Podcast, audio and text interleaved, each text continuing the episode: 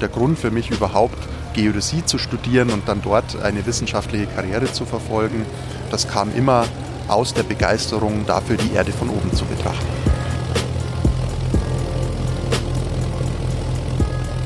Ich erinnere mich daran, wie ich als kleines Kind meinen Opa besucht habe und der, glaube, ADAC-Karten in seinem Büro herumliegen hatte. Und die habe ich mir damals schon mit großer Begeisterung angeschaut. Noch mehr dann später Luft- und Satellitenbilder, als das immer mehr aufkam.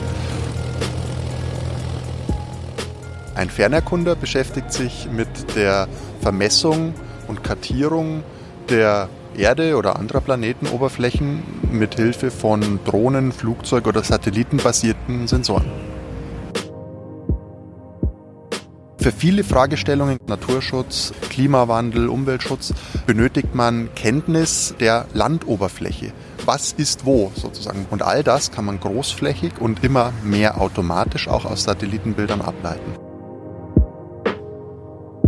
Da bietet sich jetzt die KI, künstliche Intelligenz an, wenn es offene Daten gibt, die ich einfach herunterladen und nutzen kann, wo der Computer quasi selbstständig auf Basis von Beispieldaten Modelle erlernt. Aus den Daten spare ich mir sehr viel Arbeit, kann meine KI-Forschung, meine KI-Entwicklung wesentlich effizienter gestalten. Dank offener Daten können sich Forscher wie Michael Schmidt von der Hochschule München ein besseres Bild von der Welt machen. Open Data ist in der Wissenschaftsgemeinde seit Jahrzehnten bekannt. Und doch wird das Konzept der offenen Daten in der Praxis im Alltag der Forschenden noch nicht überall gelebt. Wissenschaftliche Erkenntnisse bleiben so unbeachtet, ungenutzt für Wirtschaft wie Gesellschaft. Der Think and Do Podcast, zu dem sie Lukas Grasberger herzlich begrüßt, widmet sich heute dem Thema offene Daten – und dem Open Data Impact Award des Stifterverbands. Mit diesem Preis will der Stifterverband für die deutsche Wissenschaft Open Data mehr Sichtbarkeit verleihen und dazu beitragen, dass Datenschätze, die Wissenschaftlerinnen und Wissenschaftler im Labor, am Schreibtisch oder draußen im Feld generieren, gehoben werden können. Im Herbst 2020 ist der Open Data Impact Award zum ersten Mal verliehen worden – unter anderem an den Forscher Michael Schmidt aus München, der den ersten Preis gewonnen hat. Mitverantwortlich für den offene Datenpreis zeichnet Marte Kessler, die das Forum Offene Innovationskultur im Stifterverband leitet. Bevor Michael Schmidt ausführlich Auskunft gibt über seine Forschung und die Motivation, sein Wissen zu teilen, habe ich Marte Kessler gefragt, warum ist das Thema offene Daten für Wirtschaft wie Gesellschaft gerade heute wichtig? Wir leben ja in einer Welt, wo eigentlich permanent, also minütlich Unmengen von Daten generiert werden. Und sei das jetzt vielleicht Daten hier über unsere Aufnahme, aber auch Wetterdaten oder medizinische Daten. Wir haben Mobilitätsdaten. Wir haben Daten in der Verwaltung. Und wenn diese Daten geteilt werden und weiter genutzt werden können, dann entfalten sich Potenziale, die im Grunde einen Mehrwert für die Gesellschaft schaffen. Und durch offene Daten können wir Innovation ganz neu denken und auch Forschungsdaten viel besser benutzen. Und das ist unser Ziel. Dafür hat der Stifterverband InnoSci gegründet. Ein neues Forum für offene Innovationskultur, das Marte Kessler leitet. InnoSci versteht sich als Plattform, als Think Tank, als Experimentierraum, um die Öffnung des Wissenschafts- und Informationssystems voranzutreiben. Wir als Stifterverband und vor allem als ähm, Projekt InnoSci fördern Offenheit, um im Grunde Innovation und Wissenschaft neu zu denken und da Wertschöpfungspotenziale zu heben. Und der Hintergrund ist hier, dass wir sagen, naja, wir haben so viele neue globale Herausforderungen, die wir im Grunde nur gemeinsam lösen können. Und Open Data ist da natürlich zentral für uns. Gefördert werden soll dabei, dass Wissenschaftler ihre Daten nicht nur mit den eigenen Fachkollegen teilen, sondern auch anderen Disziplinen und auch für wirtschaftliche Anwendungen sowie zur Lösung gesellschaftlicher Probleme zur Verfügung stellen. Der Kampf gegen den Klimawandel oder zuletzt gegen die Corona-Pandemie sind solche Beispiele, bei denen die Wissenschaft zuletzt auf Openness setzte. Doch warum gibt es bei manchen Forschern noch immer große Vorbehalte? Warum teilen nicht alle Wissenschaftlerinnen und Wissenschaftler ihre Daten? Manche, sagt Marte Kessler, haben schlicht Sorge um ihren Ruf. Die Angst häufig bei Wissenschaftlern, naja, wenn Daten vielleicht nicht reproduzierbar sind oder man vielleicht doch die Daten nicht sauber offenlegt, dass es dann auch mit einem Reputationsverlust einhergehen kann. Grundsätzlich aber seien viele Wissenschaftler offen für Open Data. Wir erleben im Grunde schon, dass die Wissenschaft sehr offen dafür ist, ihre Daten offen zu legen. Aber obwohl eigentlich jeder weiß, dass offene Daten wichtig und auch richtig sind, machen das sehr wenige. Also es ist natürlich auch eine Sorge, dass man sagt, na ich habe so viel Zeit und Energie in Daten gesteckt und meistens ist das so, dass offene Daten hohe Ressourcen ähm, fressen. Also sei es über Zeitressourcen, man muss sehr viel investieren als Wissenschaftler, aber man muss auch natürlich finanzielle Ressourcen investieren. Es wird nicht belohnt, Daten zu teilen. Und ähm, da das Wissenschaftssystem so funktioniert, wie es heutzutage ähm, funktioniert, gibt es nicht so die richtige Indikatorin, um zu sagen, ja, es lohnt sich wirklich auch für mich als junge Wissenschaftlerin, als junger Wissenschaftler, meine Zeit und Energien in das Teilen von Daten zu legen, auch wenn ich das vielleicht sehr, sehr gerne machen würde möglichen Vorbildern Sichtbarkeit zu verleihen, das ist ein Ziel des Open Data Preises des Stifterverbands. Wir haben viele Pioniere, auch besonders auch in der deutschen Forschungslandschaft, die sehr viel Zeit und Energie reinsetzen, ihre Daten offenzulegen und anderen zur Verfügung zu stellen. Gerade die Preisträger beschäftigen sich schon sehr, sehr lange auch mit dem Thema, wie lege ich Daten offen. Und wir hoffen natürlich, dass nach dem ersten sozusagen Schritt in die richtige Richtung und das erste Mal Verleihung des Open Data Impact Awards jetzt wir sozusagen eine Welle lostreten, wo noch sehr, sehr viel mehr kommt und wir, wo wir vielleicht auch dann ja Strahlkraft und Leuchttürme entwickeln können. Einer der Open Data Pioniere, die der Stifterverband ausgezeichnet hat, ist Michael Schmidt von der Hochschule München. Schmidt ist dort Professor für angewandte Geodäsie und Fernerkundung.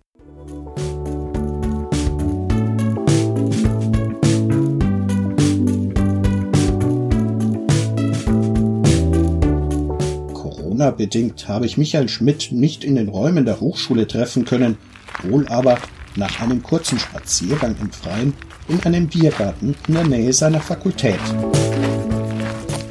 Dort habe ich Michael Schmidt zuerst einmal gefragt, womit beschäftigt sich eigentlich ein wissenschaftlicher Fernerkunder?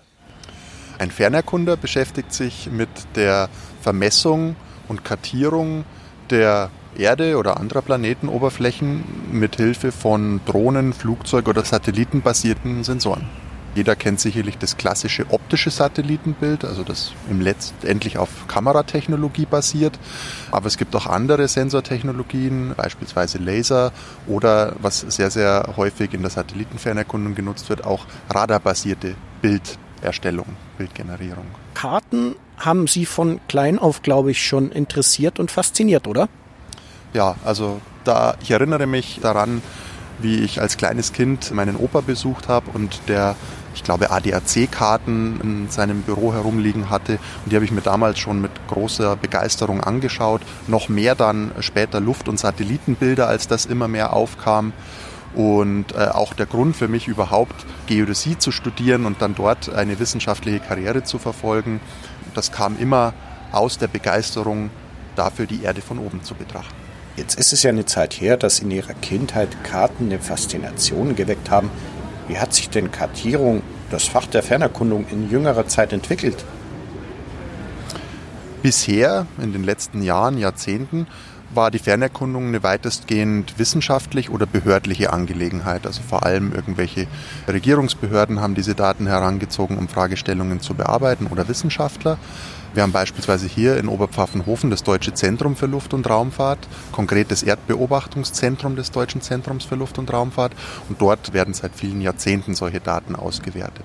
Also die klassische Fernerkundung hat im Wesentlichen auf physikalischen Modellen, wie man so schön sagt, beruht. Das heißt, man hat zum Beispiel Strahlungstransfer oder die Abbildung der 3D-Welt in ein zweidimensionales Bild einfach mathematisch formuliert auf Basis physikalischer Erkenntnisse. Das hat sehr, sehr gut funktioniert und man hat tolle Ergebnisse erzielt.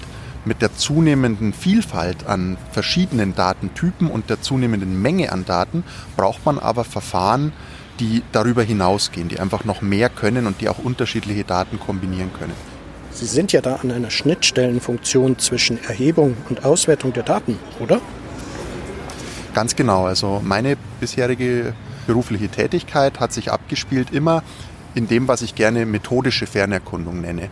Das heißt, ganz konkret meine Forschungsarbeiten und auch das, was ich in der Lehre vertrete, beschäftigt sich mit der Erstellung von Algorithmen, Verfahren, mit denen man automatisch solche Satellitendaten auswerten kann, um Informationsprodukte zu generieren, die dann wiederum von anderen Personen, Stakeholdern, Wissenschaftlern ausgewertet werden können. Das klingt jetzt noch ein bisschen abstrakt. Können Sie mir da ein Beispiel geben? Wenn ich mich damit beschäftige, Landbedeckungskarten vollautomatisch abzuleiten aus Satellitenbildern, dann mache ich das erstmal, um Landbedeckungskarten abzuleiten. Und ein Geograf beispielsweise oder ein Stadtplaner mag dann vielleicht hergehen und diese Landbedeckungskarten verwenden, um seine Fragestellungen zu beantworten.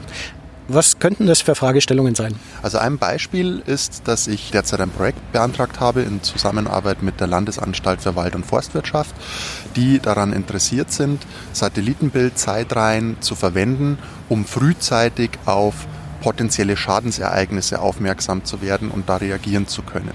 Das ist die Fragestellung, die aus der Anwendung herauskommt. Und ich würde mich mit KI-basierten mathematischen Methoden beschäftigen, die es erlauben, automatisch aus Satellitenbildzeitreihen zum Beispiel Anomalien zu detektieren. Sie sind ja auch mit aktuellen Fragestellungen befasst. Stichwort Naturschutz, Stichwort Klima. Wie kann denn da Ihre Kartierung, Ihre Fernerkundung einen Beitrag dazu leisten? Ja, für viele Fragestellungen, gerade aus diesem Bereich, den Sie angesprochen haben, Naturschutz, Klimawandel, Umweltschutz, benötigt man Kenntnis der Landoberfläche. Was ist wo sozusagen? Wo sind Wälder? Wo sind Steppen? Wo sind Gewässer und so weiter und so fort? Wie verändern sich vielleicht diese Landbedeckungsklassen auch über die Zeit? Also gibt es immer mehr Wald, gibt es immer weniger Wald? Werden Gewässer aufgestaut oder verschmutzt und derlei Dinge? Ganz konkrete Fragestellungen wie Kartierung von Schäden in Wäldern, wie Subventionskontrolle in der Landwirtschaft beispielsweise oder zunehmend auch landwirtschaftliches Monitoring, also sogar bis hin zu einer Voraussage oder dem Versuch einer Voraussage, wie die Ernteerträge in einem bestimmten Jahr ausfallen werden und ähnliche Dinge. Und all das kann man großflächig und immer mehr automatisch auch aus Satellitenbildern ableiten.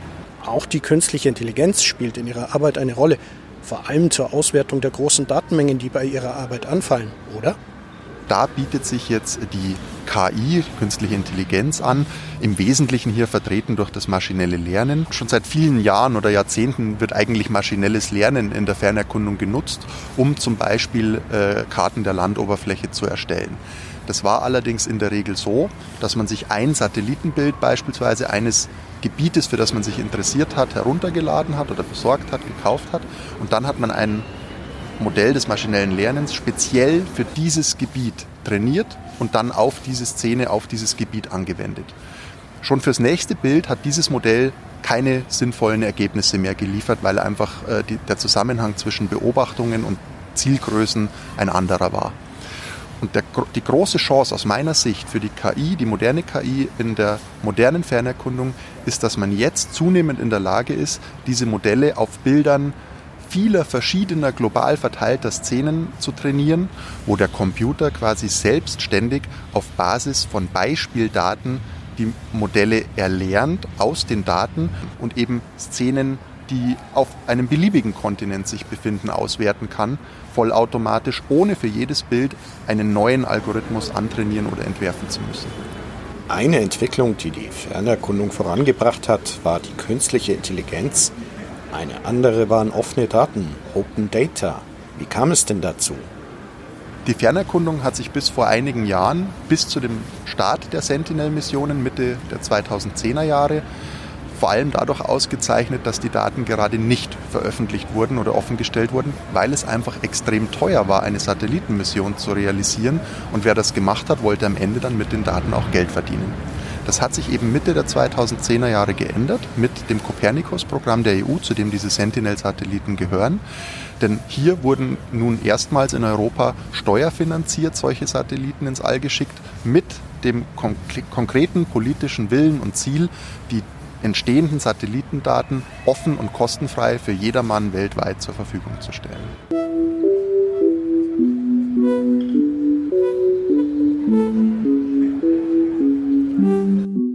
Von seinem Büro in der Münchner Karlsstraße aus zapfte Michael Schmidt vier Satelliten der sogenannten Sentinel-Missionen an, die unentwegt um die Erde kreisen.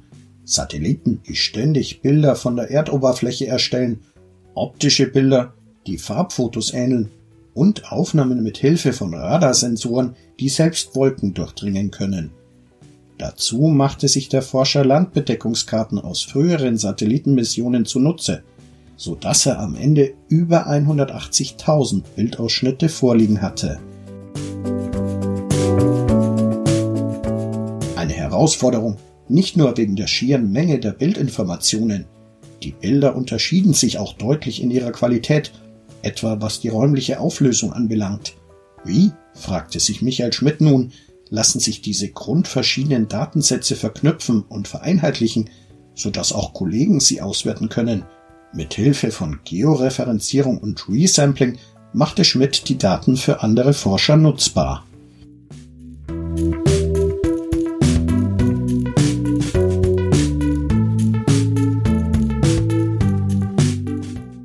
Schmidts Datensatz namens SEN12MS können andere Wissenschaftler künstliche Intelligenz nun so trainieren, dass sich Landflächen feiner voneinander abgrenzen lassen, etwa Wiesen von Heidelandschaften oder sogar Laub von Nadel- oder Mischwald.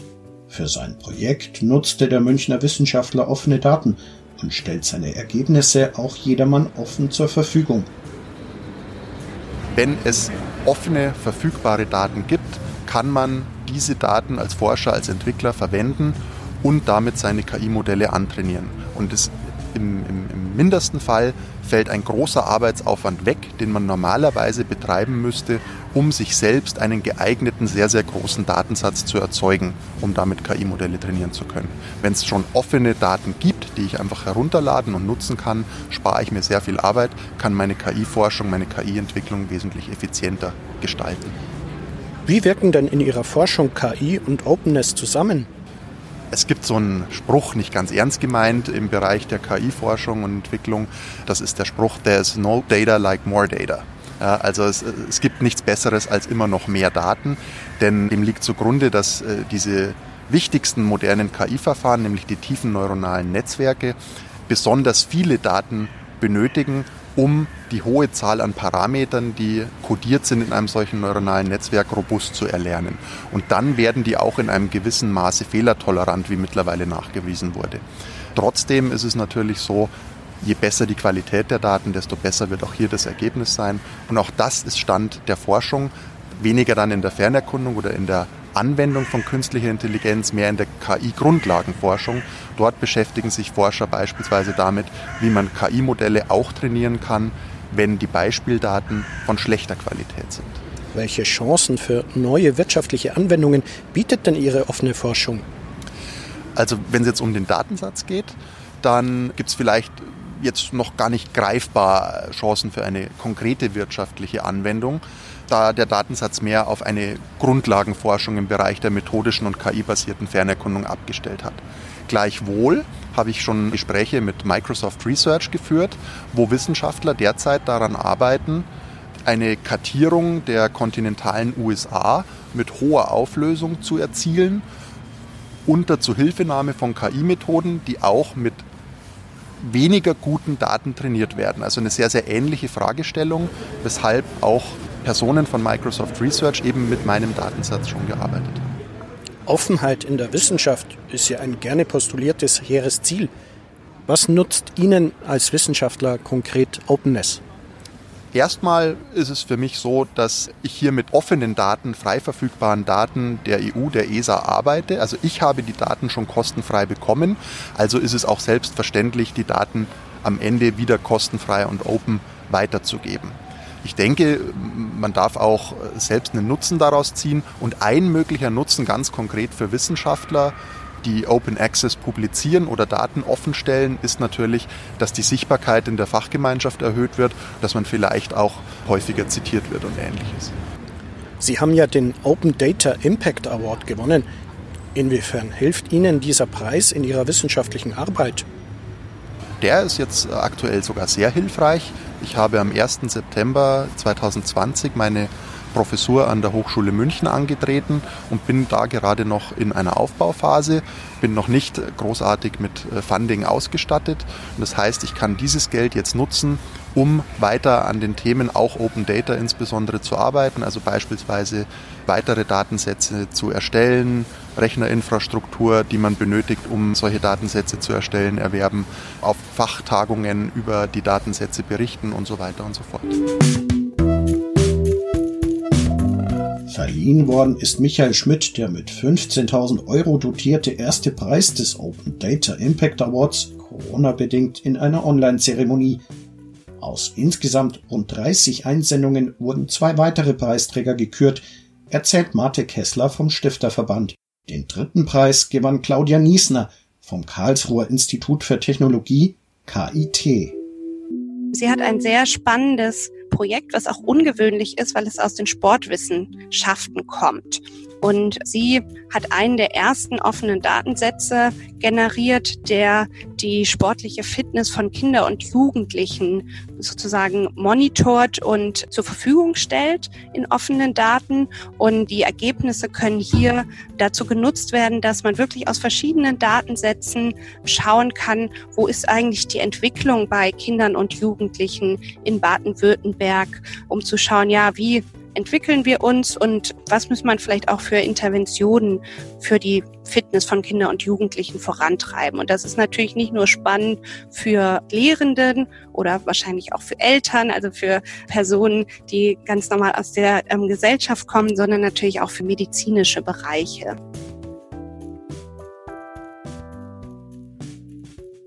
Beim Open Data Impact Award sei es dem Stifterverband wichtig, nicht nur technologische Neuerungen auszuzeichnen, sondern auch soziale Innovation, betont Marte Kessler.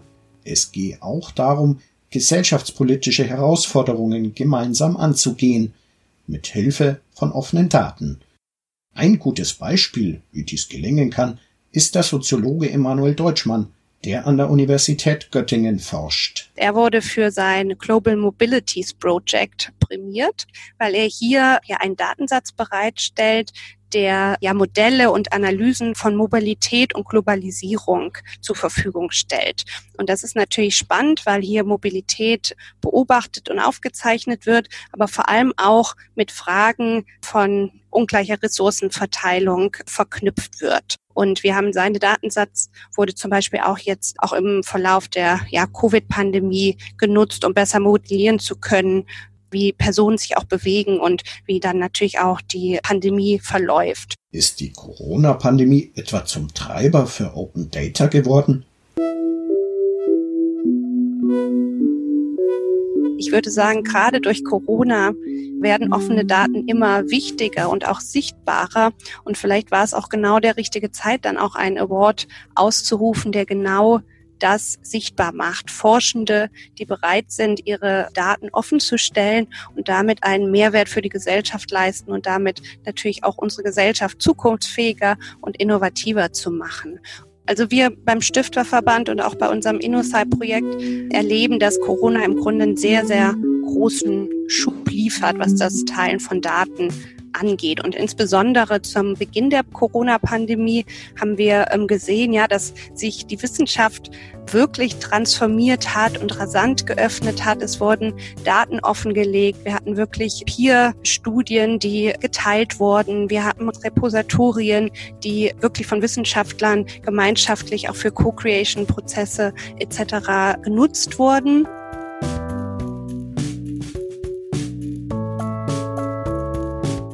Marte Kessler hofft nun, dass das Momentum genutzt wird, um offene Innovationskultur in Wissenschaft, Wirtschaft und Gesellschaft zu etablieren. Sie weiß gleichwohl, ein Preis, der Aufmerksamkeit für das Thema schafft, kann dies allein nicht richten. Es braucht vor allem auch ähm, eine Infrastruktur, die das ermöglicht. Und da ist dann vor allem auch die Politik gefragt, hier erstmal Räume zu gestalten, Förderinstrumente zu entwickeln, aber auch immer wieder Schutzräume. Hier ist natürlich immens wichtig, dass man dann auch Persönlichkeitsrechte bewahrt. Wo lagern Daten und wer hat darauf wie Zugriff? Wenn wichtige Plattformen, Server und Akteure von den USA oder von China aus agieren, wo in Sachen Datenschutz ganz andere Maßstäbe gelten als in Deutschland? Wie lassen sich Daten teilen, gleichzeitig aber Geschäftsgeheimnisse oder neue wissenschaftliche Erkenntnisse bewahren? Fragen, die nun zunehmend auf der Tagesordnung stehen nachdem die Corona-Pandemie das Thema Open Data unverrückbar auf die Agenda gesetzt hat. Für Marte Kessler, die Leiterin des Forums Offene Innovationskultur im Stifterverband, ist nun der Zeitpunkt gekommen, um sich mit Nachdruck einem weiteren drängenden Problem zu widmen.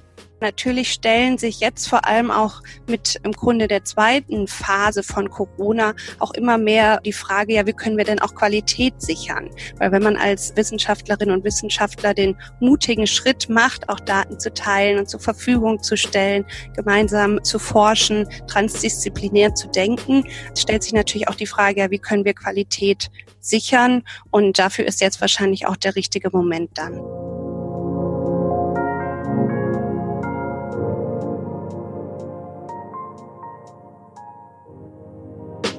Das war der Think and Do Podcast zum Thema offene Daten und dem Open Data Impact Award des Stifterverbands. Am Mikrofon verabschiedet sich Lukas Grasberger.